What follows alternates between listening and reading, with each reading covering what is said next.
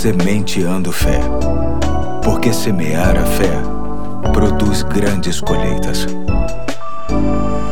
Aqui é o Pastor Eduardo, hoje é quinta-feira, dia 19 de novembro de 2020.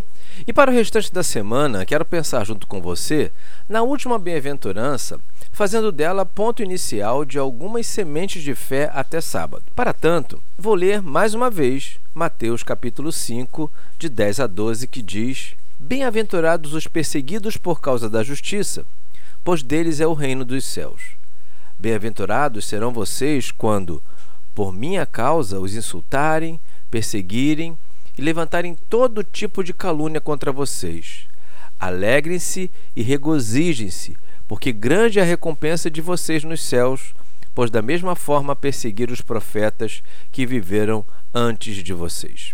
Se buscarmos na história antiga, vamos constatar que este assunto sempre esteve em pauta. Pessoas cristãs são perseguidas desde muito tempo. Existem lugares no mundo onde este assunto é muito grave, pois trata-se de cristãos que vivem com suas vidas ameaçadas tão somente por professarem sua fé em Jesus. Em nosso país não sofremos este tipo de ameaça. Nossa Constituição nos garante o direito de seguirmos e servirmos a Cristo com toda a liberdade. Porém, sabemos bem que no dia a dia não é bem assim. Em muitos lugares e de muitas formas, acontece conosco exatamente o que o texto diz. Somos insultados, perseguidos e objetos de calúnia.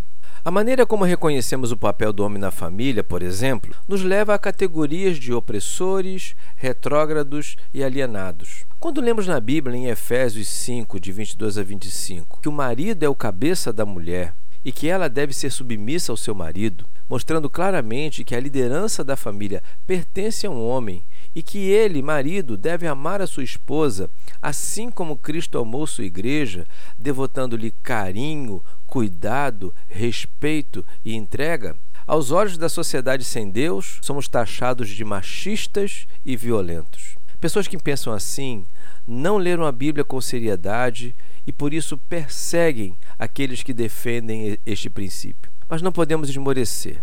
Somos estimulados pela palavra de Deus a permanecermos firmes em nossas convicções, mesmo que elas nos tragam o constrangimento dos insultos e incompreensões. Se hoje existe intolerância em relação a você, seja por qualquer motivo ou princípio que você defenda como homem e mulher de Deus, não esmoreça.